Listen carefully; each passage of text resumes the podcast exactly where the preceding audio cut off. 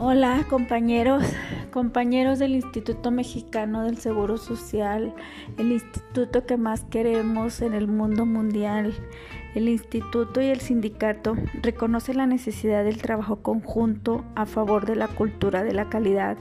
Hay que modificar esquemas tradicionales y cambiar paradigmas, reconocer a los trabajadores como actores principales y beneficiar como siempre al derecho habiente.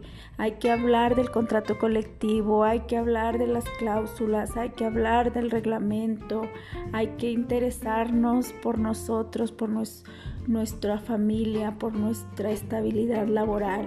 Hay que cuidar nuestro trabajo. Espero que estos audios les sirvan. Escúchenlos. Es una ilusión que yo tengo. Gracias y arrancamos compañeros.